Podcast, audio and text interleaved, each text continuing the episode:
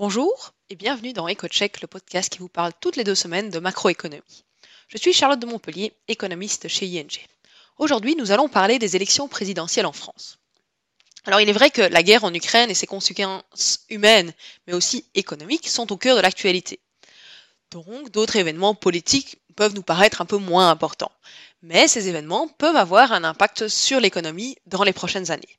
C'est typiquement le cas des élections présidentielles en France qui pourraient influencer la situation politique et économique dans l'Europe dans les prochaines années. Le premier tour des élections présidentielles aura lieu le 11 avril 2022, dans moins d'un mois donc. À l'heure actuelle, Emmanuel Macron domine très largement tous les sondages, avec près de 30% d'intention de vote au premier tour. Alors, il est vrai qu'il a toujours été en tête dans les sondages, mais la guerre en Ukraine l'a conduit encore beaucoup, beaucoup plus haut. C'est la conséquence de ce qu'on appelle généralement un effet rassemblement autour du drapeau. C'est une expression qui décrit le regroupement autour du chef de l'État dans des situations hostiles. C'est quelque chose qui a déjà été observé de nombreuses fois dans l'histoire, aussi bien en Europe lors des deux guerres mondiales qu'aux États-Unis, avec Franklin Roosevelt au lendemain de l'attaque du Pearl Harbor et avec George Bush après les attentats du 11 septembre 2001. Dans le cas des élections présidentielles à venir, de nombreux Français semblent considérer qu'Emmanuel Macron joue très bien son rôle. Et surtout, qu'il est le seul à pouvoir faire face à la menace qui a brutalement surgi aux portes de l'Europe.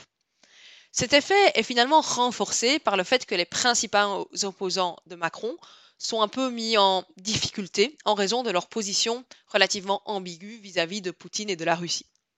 Alors, à, droite, hein, les candidats d'extrême droite, Éric Zemmour, qui est crédité de 12% d'intention de vote, et Marine Le Pen, 18% d'intention de vote, n'ont jamais vraiment caché leur sympathie pour Vladimir Poutine. Il en est de même pour le candidat d'extrême gauche, Jean-Luc Mélenchon, qui a 11% d'intention de vote à l'heure actuelle. Ils sont donc tous les trois globalement sur la défensive. Les candidats restants, euh, dont notamment la candidate du parti Les Républicains de droite, Valérie Pécresse, qui a à l'heure actuelle 12% des intentions de vote, tentent donc de saisir l'opportunité pour prendre place au second tour. Mais ces candidats ont du mal à se démarquer sérieusement d'Emmanuel Macron et voient les électeurs potentiels se tourner finalement vers le président sortant. À gauche, personne d'autre que Mélenchon ne semble à l'heure actuelle avoir des chances d'émerger. La candidate du Parti socialiste, Anne Hidalgo, est tombée extrêmement bas dans les sondages, avec 2% d'intention de voix, et elle reste difficilement audible parmi la kyrielle de candidats de gauche, euh, notamment l'écologiste euh, Yannick Jadot, qui a à l'heure actuelle 6% d'intention de vote. Donc au final, Emmanuel Macron a désormais 12 à 15 points d'avance sur ses opposants.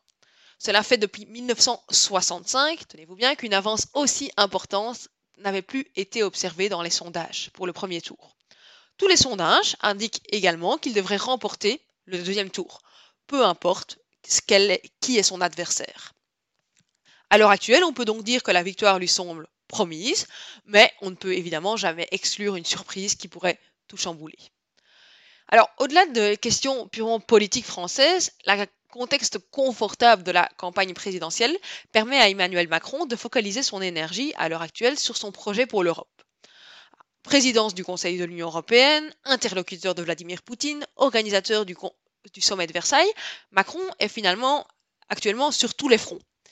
Il voit la situation actuelle comme l'occasion de mettre la France au cœur du jeu européen, de passer pour un leader auprès de l'Europe, après le, départ euh, d'Angela Merkel qui a finalement euh, laissé un peu un vide de ce point de vue-là. Il espère faire avancer les idées françaises au niveau européen. Parmi tous les candidats à la présidentielle, il est clair que Emmanuel Macron semble, à l'heure actuelle de nouveau, être le plus pro-européen. Ses ambitions pour l'Europe sont grandes, comme il l'expliquait déjà dans une carte blanche qu'il a écrite avec Mario Draghi au mois de décembre. Il vise plus d'investissements, notamment dans la recherche, dans les infrastructures, la numérisation et évidemment la défense. Ce qui implique finalement une politique budgétaire accommodante au niveau européen, euh, pour les États, mais aussi au niveau euh, supranational, au niveau européen. Il veut donc une réforme du cadre budgétaire pour qu'il donne plus de possibilités aux investissements des États, mais il veut aussi avancer davantage vers des politiques budgétaires implémentées au niveau de l'Union européenne, notamment via de la dette commune, à l'image un peu de ce qui a été fait pendant la pandémie avec le plan européen de relance. Il envisage donc un vrai changement de paradigme et une réforme du fameux pacte de stabilité. Bien entendu, même s'il devait être réélu, il n'est pas sûr qu'Emmanuel Macron puisse aller aussi loin qu'il le souhaite à l'heure actuelle dans ses ambitions pour l'Europe. Il risque d'être confronté aux contestations de certains États, moins emballés par ses idées, notamment les Pays-Bas, mais aussi l'Allemagne. Il conviendra, donc finalement de juger dans cinq ans si l'ambition européenne de Macron aura permis d'engranger des réformes dans le fonctionnement de l'Union européenne. La seule chose qui semble plus ou moins certaine à ce stade, c'est que Emmanuel Macron est le candidat à la présidentielle française qui a le plus de chances de faire avancer le projet européen.